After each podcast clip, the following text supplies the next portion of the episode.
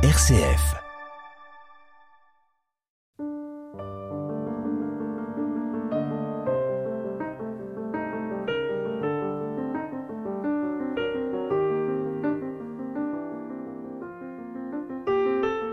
Être le familier de ce qui ne se produira pas dans une religion, une insensée solitude, mais dans cette suite d'impasses sans nourriture où tend à se perdre le visage aimé, je n'écrirai pas de poème d'acquiescement au Jardin des Oliviers, qui était en surnombre. Ce sont les mots du poète René Char en 1943 dans Les Feuillets d'hypnose. Le poète témoigne d'une expérience intense, forte, bouleversante, celle de son combat dans la résistance. Douleur, peur, courage, épreuve à la limite de l'humain pour un poète combattant. Qu'est-ce qu'une expérience fondamentale dans une vie? Une expérience unique, intense, radicale, une expérience de l'absolu ou une expérience qui rompt avec tout ce que le quotidien est pour donner sens à ce que nous vivons? Mon invité, Stéphane Madelrieux, est euh, professeur en philosophie contemporaine à l'université Jean Moulin Lyon 3. Son dernier livre, Philosophie des expériences radicales, est paru en 2023 aux éditions du Seuil. Stéphane Madelrieux, bonjour. Bonjour, merci pour votre invitation. Bienvenue dans Dialogue. Si nous parlons d'une expérience radicale, on pense à une expérience exceptionnelle, privilégiée. Qu'est-ce qu'une expérience fondamentale de la vie? Alors il faudrait effectivement introduire une première distinction qui est euh, la différence très euh, commune entre expérience ordinaire et expérience exceptionnelle. Tout le monde euh, dans sa vie fait cette différence et a des expériences qui tranchent avec le quotidien, avec ses habitudes, avec l'ordinaire et il les qualifie d'expériences exceptionnelles. Maintenant, ce que j'appelle l'expérience radicale, c'est une certaine manière de concevoir ces expériences exceptionnelles. C'est une certaine manière qui à la fois dit que ces expériences exceptionnelles diffèrent radicalement de nos expériences ordinaires, comme si on vivait là comme deux régimes complètement différents d'expérience. Et c'est aussi des expériences exceptionnelles qui sont pensées comme étant radicalement supérieures euh, aux expériences euh, ordinaires pour euh, plein de raisons. Et par conséquent, c'est quand on fait de nos expériences exceptionnelles, que nous vivons tous, des expériences à la fois radicalement différentes et radicalement supérieures, où le secret de la vie, par exemple, nous serait révélé, qu'on en fait ce que j'appelle des expériences radicales. Comment en êtes-vous venu, vous, Stéphane Madelrieux, à cette question des expériences fondamentales de la vie? Du point de vue euh, biographique, euh, c'est par des études antérieures où j'avais euh, travaillé sur des philosophes américains et notamment sur un grand philosophe américain qui s'appelait William James et qui, euh, au début du XXe siècle, avait travaillé sur ces expériences exceptionnelles. Il avait travaillé sur les expériences religieuses extrêmes, euh, mystiques, des conversions soudaines. Il avait travaillé également sur les expériences héroïques où euh, des gens soudain se révèlent dans des dans des situations exceptionnelles et font des choses qu'ils n'auraient jamais pensé faire en temps ordinaire. Un peu à l'image de, de, ce poème de René Char, qui lui-même se révèle combattant. voilà, c'est ça. Char poète avant tout. Tout à fait. Et en psychologue, il avait cherché à rendre compte de ces expériences euh, exceptionnelles, mais il, était en même temps euh, sensible du fait que nous valorisons tous finalement les expériences exceptionnelles par rapport aux expériences ordinaires. Même quand elles sont euh, dramatiques, catastrophiques, on pense qu'il y a là quelque chose qui se joue qui ne se joue pas dans nos expériences ordinaires et qu'on toucherait donc quelque chose de la réalité de la vie dans ces expériences-là. Et par conséquent, j'en suis venu à me poser cette question est-ce qu'il faut accorder plus de réalité, plus de valeur à ces expériences euh, exceptionnelles par rapport à nos expériences ordinaires. Et je suis allé voir euh, des philosophes qui avaient euh, développé systématiquement cette thèse qu'il faut, dans notre conception de, de, la vie et de nos expériences, valoriser des expériences qui sont à la fois radicalement différentes et radicalement supérieures. Et c'est des philosophes français et non pas des philosophes américains qui m'ont aidé le plus à essayer de systématiser et clarifier cette, cette philosophie des expériences radicales. Alors une expérience fondamentale, c'est une expérience qui a du sens ou qui donne du sens à la vie, euh, ou est-ce avant tout une expérience qui ouvre une brèche, euh, qui met en question le sens que l'on donnait auparavant? On pourrait peut-être partir d'un exemple. Oui, euh, euh, en fait, il y a un petit peu des deux. Euh, cette expérience euh, fondamentale, elle, à la fois, elle rompt avec le passé, il y a un effet de rupture. on ne vit plus après comme avant, et c'est pourquoi les les, les questions de conversion, notamment, avaient beaucoup intéressé William James, parce que la conversion, c'est c'est le basculement d'une vie euh, organisée selon certains principes, dans une autre vie organisée euh, selon de tout autre principe, qui change la totalité de la perspective. Euh, et en même temps, effectivement, on a l'impression, dans ce basculement, qu'on s'ouvre à quelque chose qui avait été masqué, voilé, recouvert dans l'ancien régime d'expérience. Donc il y a effectivement ces, ces, deux aspects à la fois de rupture et d'ouverture.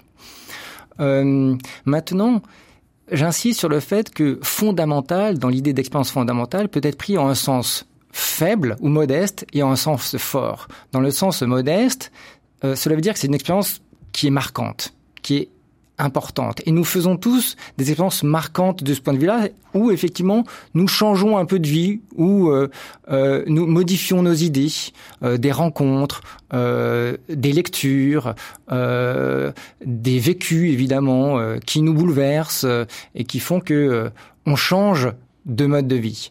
Donc c'est une expérience particulièrement importante. Mais ça, c'est un sens modeste, parce que ça ne suppose pas que entre ces expériences marquantes, il y ait un gouffre avec les expériences ordinaires. Et tous les philosophes dont je me suis occupé, et ce que j'appelle la philosophie des expériences radicales, donnent un sens beaucoup plus ambitieux, euh, beaucoup plus fort et emphatique à l'idée de fondamental, puisque cela revient à dire que ces expériences touchent le fondement de la vie, touchent quelque chose d'absolument fondamental, et donc nous donnent un accès à euh, une réalité ou un sens ou des valeurs qui euh, seraient forcément occultées dans nos expériences ordinaires. Alors il y aurait une différence de nature entre l'expérience ordinaire et l'expérience fondamentale.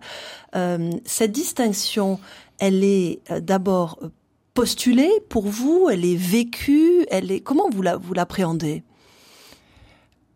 Elle est d'abord pensée.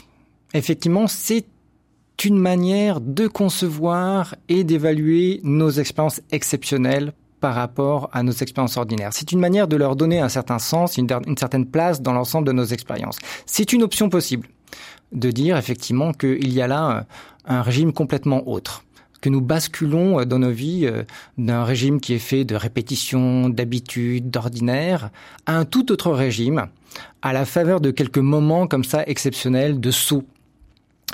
Euh, mais en réalité, pour moi, euh, la motivation profonde, elle vient de très très loin, elle vient des débuts même de la métaphysique, elle vient peut-être même des débuts même de la philosophie, où on cherchait effectivement un sens plus profond des choses, par-delà les apparences, on cherchait à revenir au principe même de toute chose, ou à la raison finale de toute chose.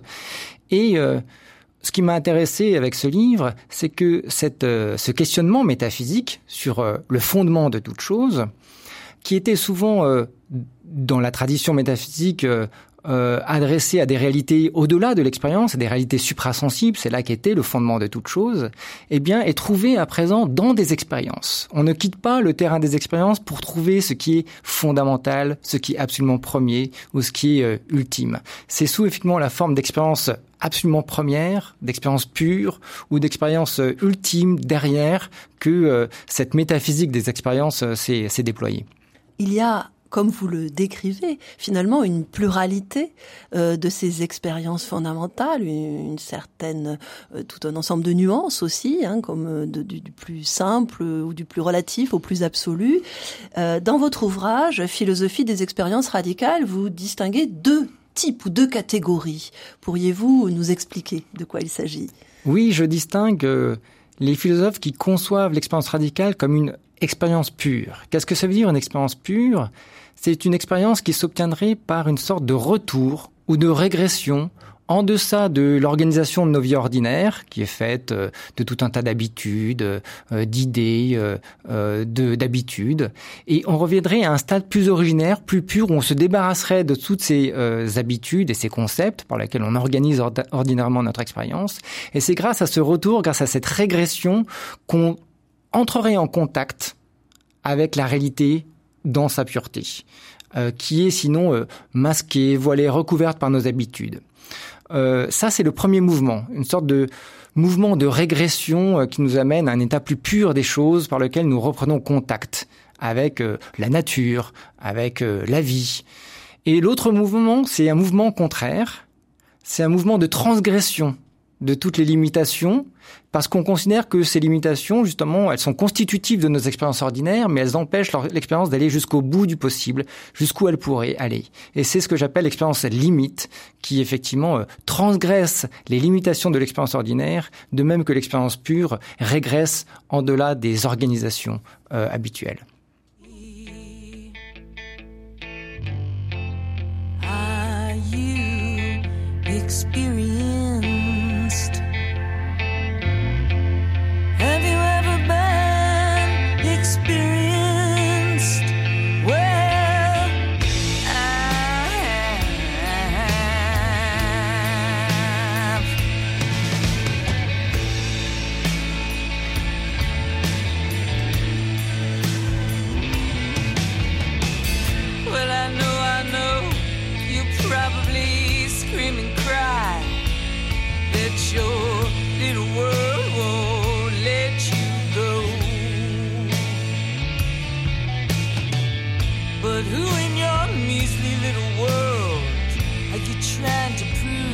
Made out of gold and uh, can't be sold.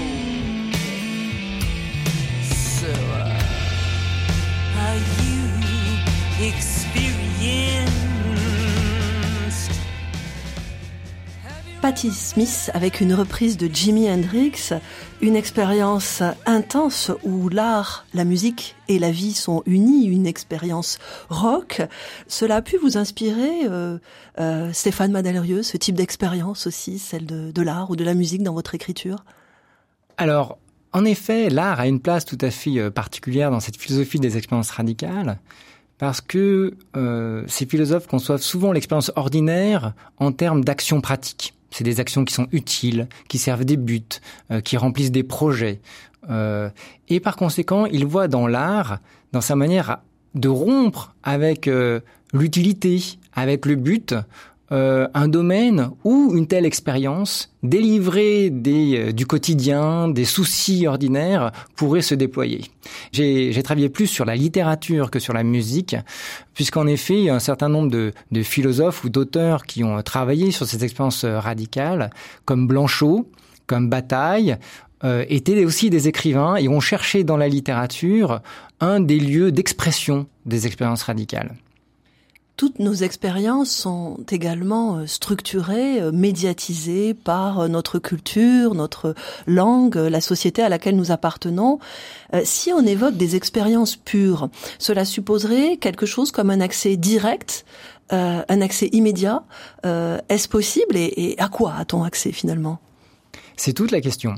Mais effectivement, c'est le pari de ces philosophes que nous organisons d'abord nos nos, institutions, euh, que nous formons d'abord euh, nos concepts, que nous euh, communiquons d'abord avec des mots pour le bien de la coopération, de la collaboration et de l'action dans notre environnement. Et par conséquent, si toutes ces constructions sont utiles, si elles nous aident à vivre, si elles nous aident à, à vivre ensemble, ce sont des constructions, ce sont des médiations euh, des moyens euh, dont on se sert pour euh, organiser notre rapport à l'environnement, mais qui font en même temps obstacle à un rapport qui pourrait être plus direct avec cet environnement. Et donc il y a dans cette recherche de l'expérience pure une recherche d'immédiateté, et immédiateté il faut le prendre en un sens très très fort, c'est-à-dire une suspension de toutes les médiations, de tous les moyens que nous interposons pour pouvoir mieux vivre, pour pouvoir interagir plus efficacement avec notre environnement. Ce qui est vécu directement, entièrement, intégralement par, euh, par chacun d'entre nous, c'est ça? Exactement, intégralement, purement, immédiatement, et c'est pourquoi une des sources de cette euh, philosophie-là est dans euh, certains penseurs euh, pré-écologiques comme Henry David Thoreau, l'écrivain américain, qui est retourné dans les bois parce qu'il voulait justement suspendre la civilisation qui faisait écran entre lui et la nature et entre lui et lui-même. Et il voulait retrouver ce que Bergson a appelé par ailleurs les données immédiates de la vie ou de la conscience. Et cela ne pouvait se faire que par un acte de rupture, partir dans les bois, euh, pour effectivement essayer d'écarter tous ces voiles euh, qui, euh, qui nous empêchent d'avoir ce, cette coïncidence ou ce contact. Est-ce qu'une telle expérience est possible? C'est une autre question. Mais en tout cas, c'est leur, c'est leur projet.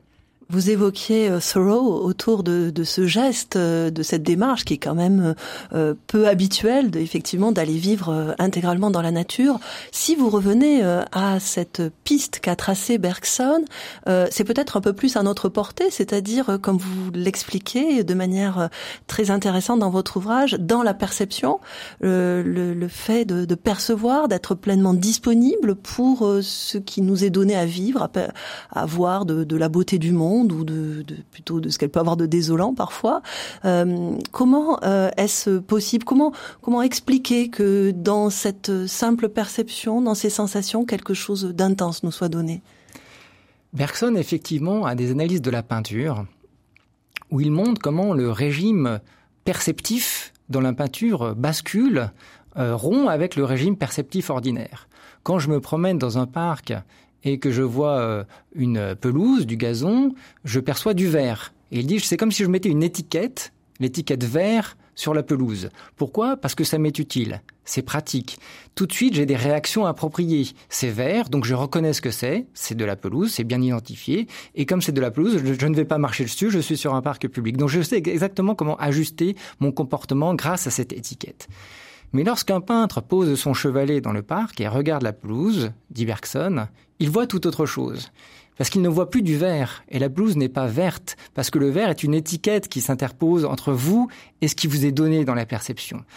Il y a du rouge, il y a du violet, il y a du jaune, il y a toutes les couleurs euh, de l'arc-en-ciel qui changent à chaque instant avec la luminosité. Il y a une continuité de couleurs en, variation constante. Et c'est ça que le peintre doit euh, retrouver, essayer de fixer sur sa toile. Et pour cela, il doit retrouver l'innocence de l'œil, c'est-à-dire faire abstraction de toutes ces étiquettes que nous posons sur les choses pour le regarder pour elle-même et non pas pour nous. Non pas pour l'action qu'on pourrait faire sur elle ou ce qu'elle pourrait nous faire, mais pour elle-même euh, dans ce qu'elles sont euh, en soi. Cette expérience que vous évoquez, euh, au cœur même de notre perception, elle est ici décrite de manière individuelle. Peut-elle être une expérience partagée?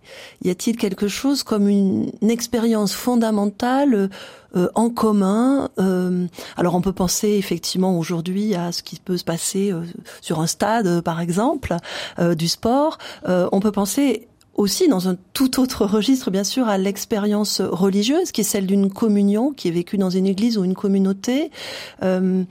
Euh, comment, euh, comment, où se joue euh, pour vous l'essentiel? C'est-à-dire, est-ce qu'il y a simplement une différence quantitative ou, est-ce que l'expérience fondamentale ouvre à ça également? Ces penseurs de la, philosophie des expériences radicales sont des penseurs systématiques.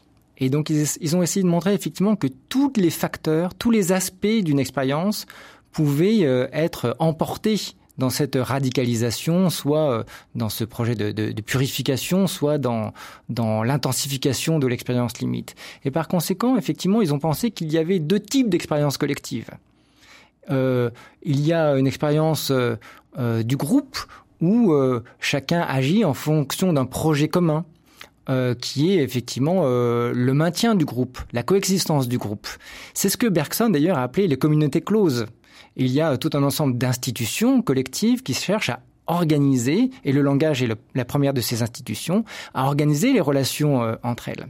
Et donc, l'expérience collective peut relever de ce régime des expériences ordinaires.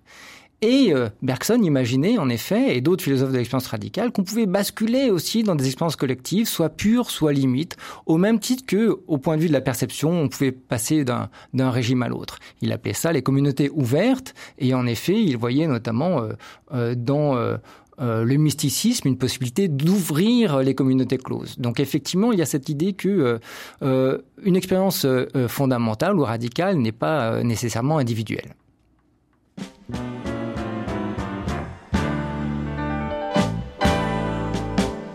Tu verras, tu verras, tout recommencera, tu verras, tu verras.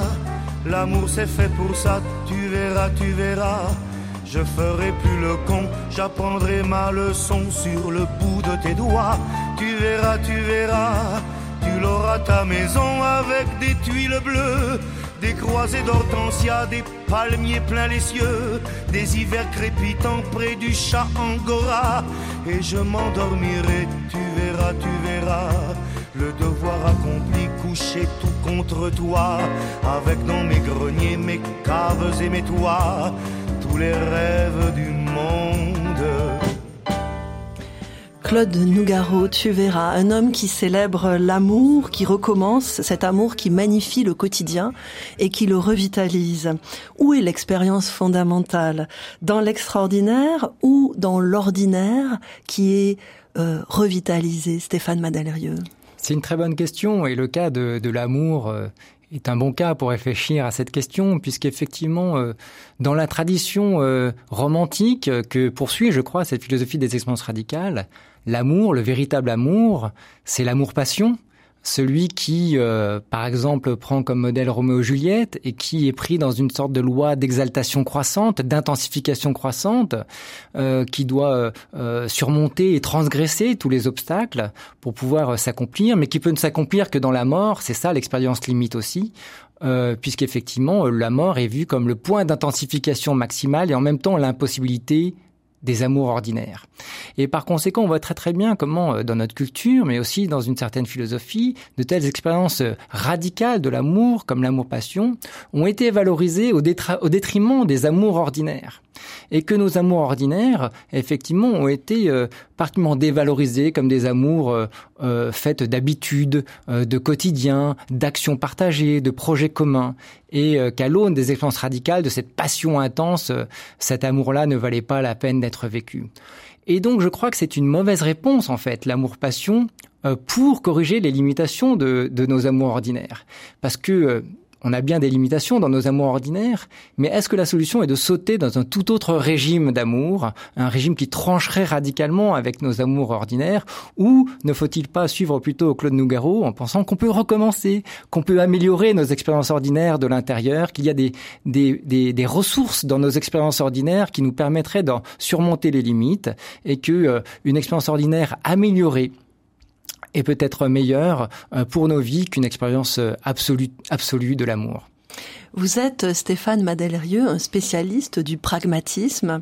Euh, on peut citer le nom de John Dewey, L'art comme expérience, ou de William James, des auteurs américains peut-être peu connus encore du public français. peut-être un mot pour définir le pragmatisme et son rapport à l'expérience, puisque c'est quand même un peu votre point de départ. Tout à fait, c'est mon point de vue en tout cas. Euh, c'est euh, le point de vue qui me permet euh, d'apporter une, une, perspective critique sur cette philosophie des expériences radicales, puisque une des manières de définir le pragmatisme, c'est de dire qu'il refuse de faire des différences de nature parmi nos expériences, qu'il refuse des dualismes, des dichotomies tranchées entre nos expériences. Il reconnaît qu'il y a des expériences exceptionnelles tout autant que des expériences ordinaires. Mais il n'y a pas lieu de poser un, tel, euh, un tel écart aussi, euh, aussi fort entre les deux, parce que euh, ça dévalorise nos expériences ordinaires. Et ça ne rend pas justice à nos expériences exceptionnelles et au rôle qu'elles peuvent avoir pour revitaliser, comme vous l'avez dit, nos expériences ordinaires. Car si les deux obéissent à des régimes complètement hétérogènes, on ne voit pas comment elles peuvent communiquer. On ne voit pas comment il peut y avoir un circuit entre nos expériences ordinaires et nos expériences exceptionnelles. Comment nos expériences exceptionnelles peuvent émerger de nos expériences ordinaires et comment nos expériences exceptionnelles peuvent venir revitaliser nos expériences ordinaires. Ce circuit-là, il devient compliqué à penser lorsque vous avez déjà euh, tranché le lien en disant qu'il y a d'un côté des expériences ordinaires qui obéissent à un certain régime et des expériences exceptionnelles qui sont radicales et obéissent un tout autre régime. Donc le pragmatisme sert effectivement à déradicaliser cette philosophie des expériences euh, euh, limites ou pures. Je reviens à ma première question sur le, sens même de l'expérience. L'expérience, je ne sais pas ce qui est vécu par un sujet ou par une personne, par vous et moi, euh, qui a un début et une fin sans doute, et qui est de l'ordre de la vie, euh, véritablement, d'apprentissage aussi du, vivre, que ce soit une réussite ou un échec.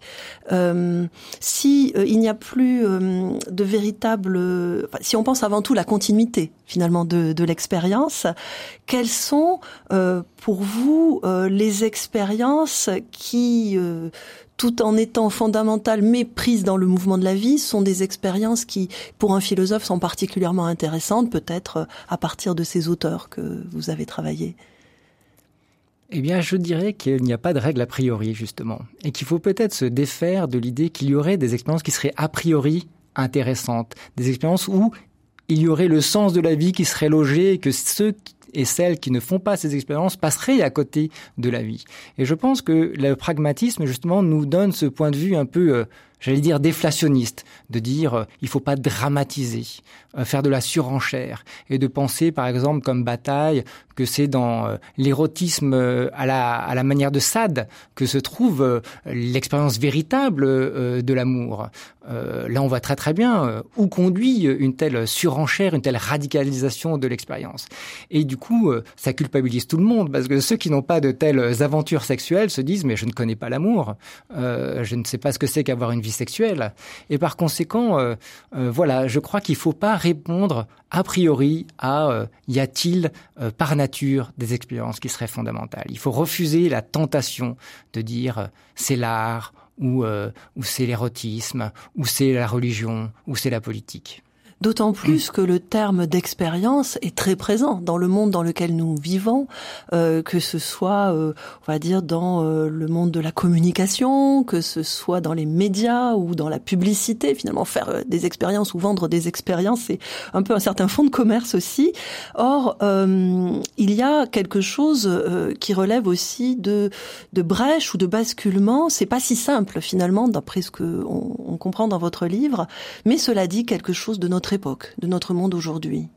Oui, je crois que vous avez tout à fait raison de souligner euh, cette euh, émergence, ce développement et, et, et, cette grande présence du terme d'expérience euh, dans nos vies.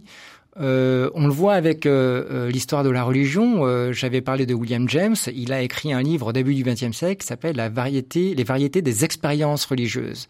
Il disait il faut plus étudier la religion du point de vue des institutions qui sont en fait secondaires sur les expériences religieuses, qui mettent en forme les expériences religieuses, mais qui ont besoin d'expériences religieuses qui sont premières. Il faut plus non plus euh, étudier les, les, religions du point de vue de leur doctrine, euh, puisque leurs doctrines, pareil, ne sont que des accrétions secondaires des éthiques sur ces expériences. Il faut revenir à ce qui fait la vie de la religion, ce sont ces expériences vécues en première personne.